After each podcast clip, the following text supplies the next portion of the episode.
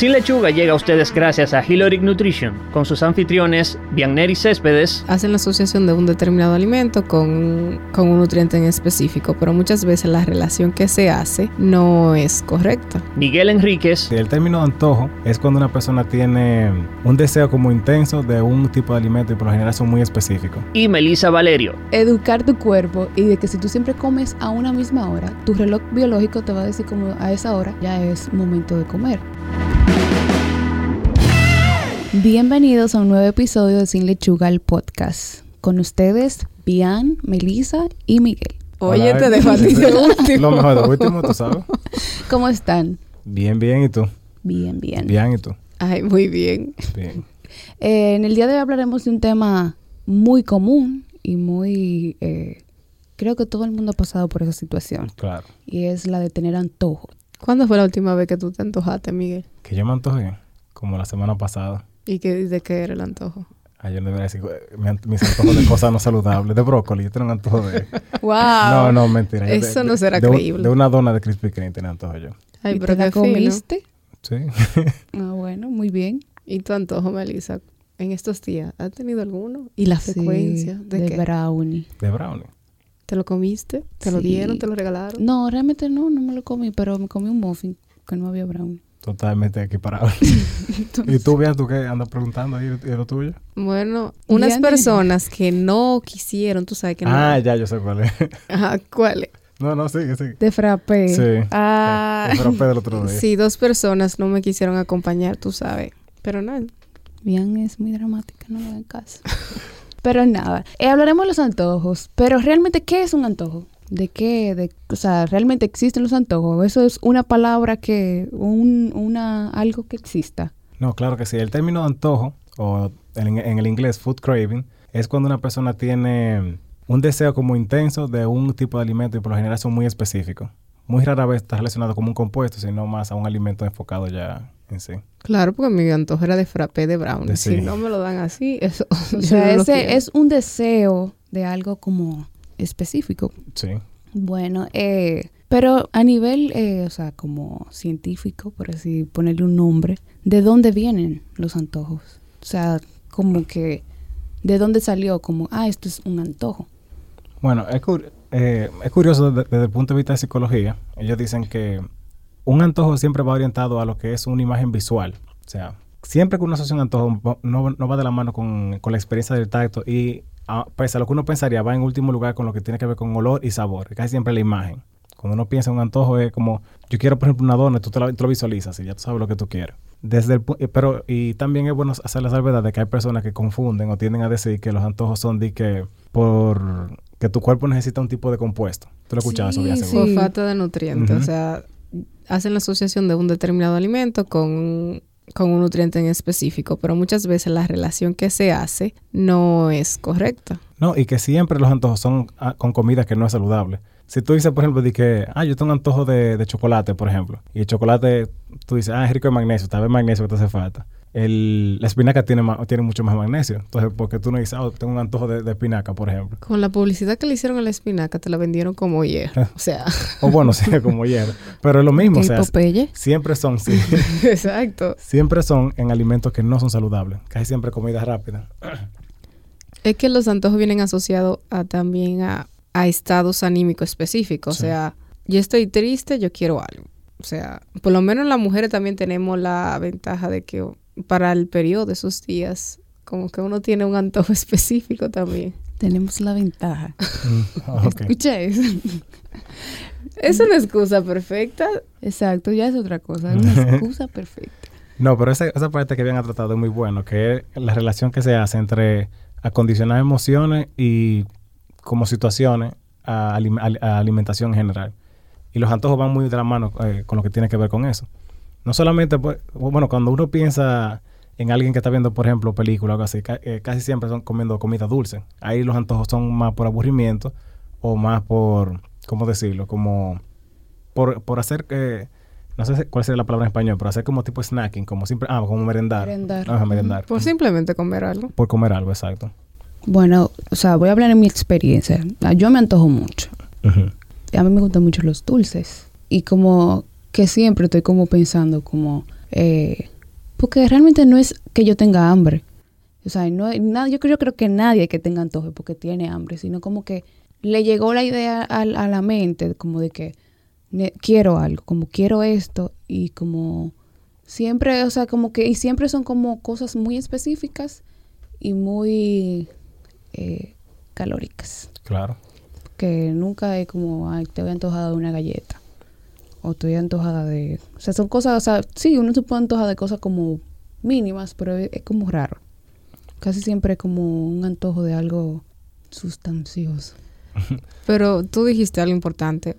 El antojo no es hambre, no es igual, porque si, de hecho, tú lo idealizas tanto que para ti tiene que ser algo tan específico, en ciertas condiciones, hasta de un lugar en específico, que si tú no lo tienes, tú no vas a comer. Y si tú tuvieras hambre, tú vas a comer algo. Sí. Sí, y el, ahí, o sea, en la parte de lo que es el hambre o, el apetito, que es lo que deberíamos decir, es un estado como, por así decirlo, consciente. O sea, tú estás consciente y, y o, sea, o sea, tú tienes como el deseo, o sea, de, de, de comer, porque el, el apetito va acompañado de algo que es deseo, pero también es, está influenciado por factores, o sea, como fisiológicos, o sea, no es como que, ah, tengo apetito, como que algo como eh, espontáneo. Sí es espontáneo, pero no como que... Voluntario. Voluntario, exacto. Como que a las 3 me va a dar hambre. Uno puede eh, ma- amaestrar su cuerpo, como que si tú siempre comes como una misma hora, Educar, se oye mejor. sí. educar tu cuerpo y de que si tú siempre comes a una misma hora, tu reloj biológico te va a decir como a esa hora, como ya es momento de comer. Pero los, o sea, los antojos son como esporádicos, como que... No, claro. Y es interesante que si tú ves, por ejemplo, lo que usted ha mencionado tiene, tiene mucha razón. Hay evidencia que dice que cuando una persona está haciendo un régimen de alimentación o tiene algún tipo de impedimento, porque es una de las cosas que más condicionan a lo que es el antojo, el cuerpo humano o la mente humana está muy en contra de lo que es que le digan que La no, prohibición. a la prohibición. Cuando, cuando tú estás en un, régimen de alimentación, por lo general es que, ahí la- es que ahí las personas tienen más antojos de alimentos que son por lo general no calóricos. Porque Pero sí- que no puede. Porque pues, no puede, pero si tú tienes mucha hambre o estás haciendo un, un tipo de alimentación como fasting, que tú duras mucho tiempo sin, sin alimentarte, por lo general es muy difícil que una persona tenga un antojo. Porque ahí la prioridad de- del cuerpo es como que vamos a comer, no es Lo tanto... que sea, pero vamos a comer. Sí, Ahí hay hambre, no antojo. claro. No, y que estas cosas son modificables. Eh, y, y en cierto sentido, no, yo no quiero entrar en mucho marketing, pero en cierto sentido, eso es una de las cosas de las que se valen. Casi siempre las campañas de marketing que van orientadas a un alimento específico, te lo venden en la situación en la que tú asocias ese tipo de alimento. Yo, si tuviera que definir el, el antojo de comida, así como yo diría que es antojo es igual a ciertas a condiciones ideales de comer un alimento, que pueden ser como el ambiente, o sea, el lugar, la compañía, puede ser que tú quieras comer algo con una persona específica, la temperatura y las emociones, sobre todo más la parte de emociones, porque inclusive comemos cierto tipo, como Miguel dijo, del chocolate y el helado, lo podemos ambos consumir tan, estando triste o muy feliz. Entonces entiendo que sí, que eso es como el antojo para mí. No, y de la compañía también cabe mucho en si tú tienes como... Porque eso es lo que la gente no entiende. de que el hecho de que los eh, antojos son algo enteramente o, primordialmente psicológico. Cuando tú tienes, por ejemplo, una tradición, vamos a suponer que tú siempre salgas con tu hermana a tomar café, por decir algo.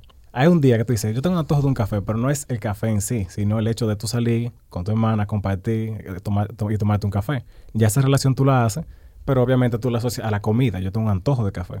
De hecho, también los antojos están asociados a ciertos periodos de la vida. En la adolescencia, como tú dices, con Agner, yo- con mi hermana, yo tenía esa, o sea, teníamos la frecuencia de compartir un, tres leche. Íbamos todos los viernes, cuando ya salía del trabajo, nos sentábamos a compartir el tres leche. Pero eso fue durante ese tiempo que ella tenía ese trabajo que estaba cerca del lugar donde comía comíamos el tres leche. Entonces, eso era como el antojo de los viernes.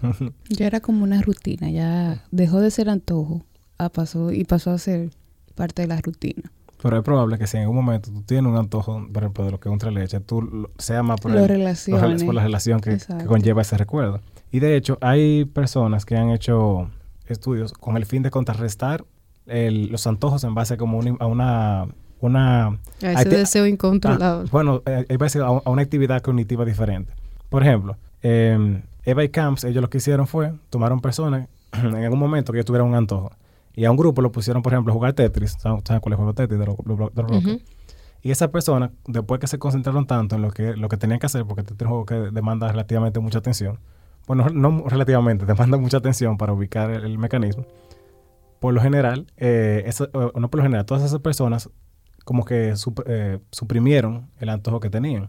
De igual manera, si, si tú tienes un antojo de algo en específico y te ponen a recordar eh, o, a, imaginar escenarios diferentes, es muy probable que ese antojo se vaya.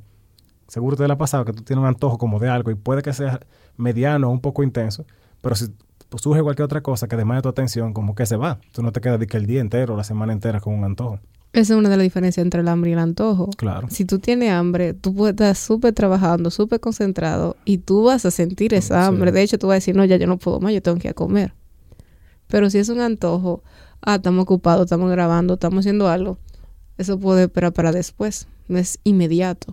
Sí, eh, hay otra, otra, otra parte o en otra fase donde se muestran los antojos también y es en el embarazo. Sí.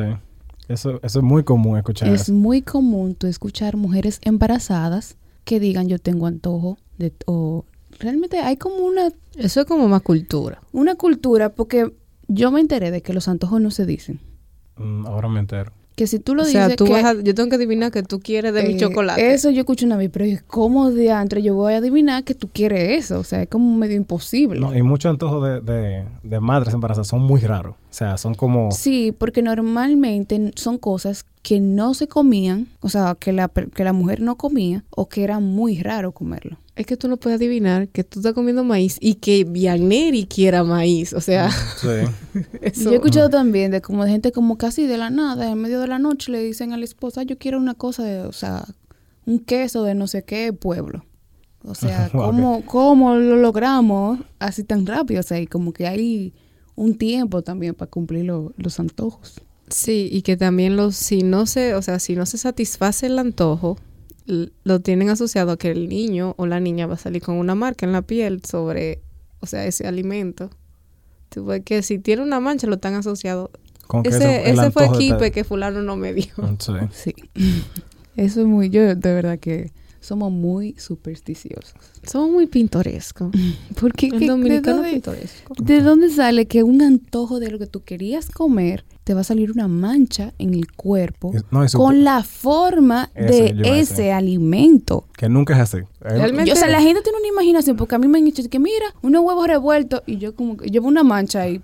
O sea, nada que ver con un huevo revuelto. Y yo me quedo como que, en serio, ¿cuánta imaginación? ¿Dónde están los huevos que ella está viendo ahí? Ah, tú sabes que la gente, con tal de eh, como darse la razón, va, va- va a buscar la forma de for- forzar es- esa, esa condición específica. Sí, pero creo que la parte de las mujeres embarazadas es como más por el cambio hormonal. Por hormonal. ¿eh? O sea, más que otra Eso- cosa. no, y eso se nota incluso también los mismos cambios de temperamento que una madre embarazada tiene. O sea, puede pasar de un estado de tristeza a un estado de felicidad. O sea, lo- los cambios en, en- como en su, en su temperamento son muy variados que conllevan mucho lo que Vianeri mencionó anteriormente. Al- Algunas veces un, un estado emocional específico desata un antojo tal o, o cual. ¿Y los antojos se consideran algún trastorno? ¿Se consideran patología? No. Exacto, no, porque, o sea, todavía no hay evidencia que demuestre que eso puede ser como demostrado como una patología o como un trastorno en sí, porque ¿qué tanto puede alterar tu vida? No. Sí, más que es algo como momentáneo. O sea, no es como a largo plazo y, y de un antojo tú no te vas a, como no te va a pasar algo como grave. No, claro. Lo más que puede pasar O es que si, no va a tener una consecuencia como... que si es muy hipercalórico el antojo, y un ejemplo que tú te comas cuatro brownies, o sea, cada vez que tú tengas ese antojo de brownie, puede que te aumente un poco de peso, pero hay que ver la frecuencia y... Exacto. Ajá, Eso, como- eso iba a mencionar. Entre uno de, las de los estudios que se hicieron, que, no, que so- son de los que van a estar disponibles en la descripción del episodio, eh, ellos tomaron varias personas que, estaban eh, teniendo antojos y se dieron cuenta que por lo general, de manera controlada, porque si tú tienes un antojo todos los días, por ejemplo, de bacon o algo así, una comida que es muy, eh, muy, muy densamente calórica, obviamente tú vas a aumentar de peso. Pero por lo general, por la frecuencia de los, eh, eh, de los antojos, que son como muy esporádicos y muy episódicos, casi nunca tiene un efecto directo en lo que es el aumento de peso de una persona. Y sí, realmente si uno es una persona que tiene demasiados antojos muy frecuentes, debería de buscar ayuda, porque no es como eh, común que sea que los antojos se presenten de esa forma. Y si usted tiene su antojo, déselo con moderación, pero de su antojo. Claro. Bueno, creo que fue bien que mencionó que una cosa diferente es el deseo de comer con relación a que tú tengas un antojo de algo muy específico.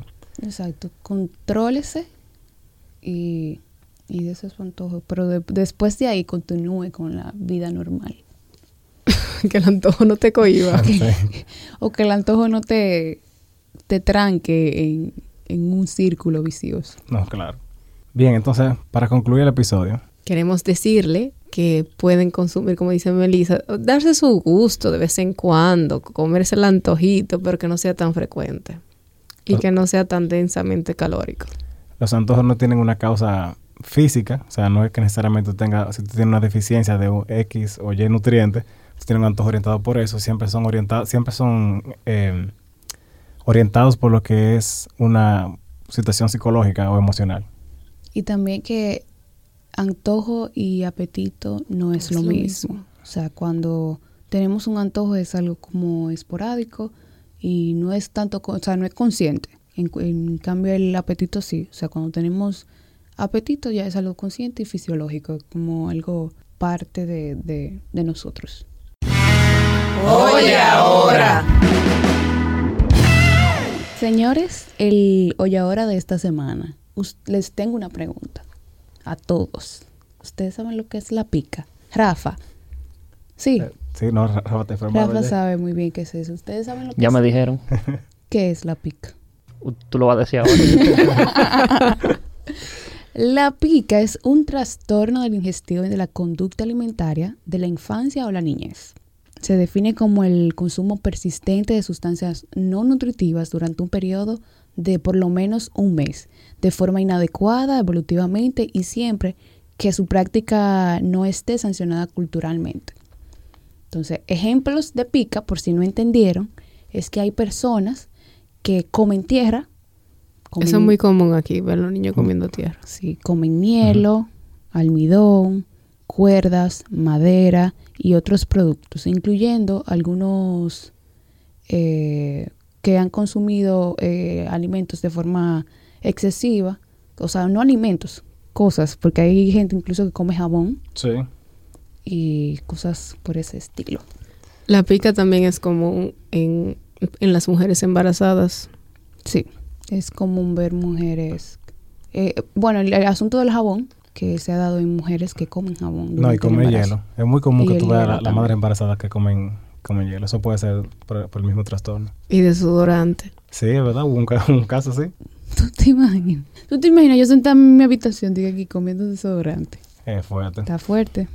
Pero sí, ese es el hoy ahora de esta semana, un dato eh, interesante y que quizás no todos conozcamos ese término. No, y es bueno mencionar que aunque no se sabe la causa de lo que es, o sea, o el- ni el origen de por qué una persona le dé pica, y no hay como ningún marcador o una forma de que tú puedas identificarlo fácilmente, casi nunca es peligroso, salvo la sustancia o, o, lo- con, o con lo que sea que esa persona le, coja con comer. Porque muchas veces, aunque puede ser jabón o puede ser hielo, también puede ser, por ejemplo, tornillo, pueden ser moneda, que eso son cosas que pueden ser peligrosas y le puede causar una perforación a, a la persona. Entonces, es como tratar de ver si una persona está consumiendo cosas que son un poco extrañas como en su alimentación, podría relativamente Pero. Miguel, o sea, el cuerpo no está preparado para digerir jabón o desodorante tampoco. No, claro, pero No, eh, o sea, en, en todos los casos. no, en todos los casos que veamos un niño comiendo tierra o una madre embarazada. o una, ma- una madre embarazada, embarazada comiendo Mm. tierra, hielo y esas cosas, hay que hacer algo, porque muchas veces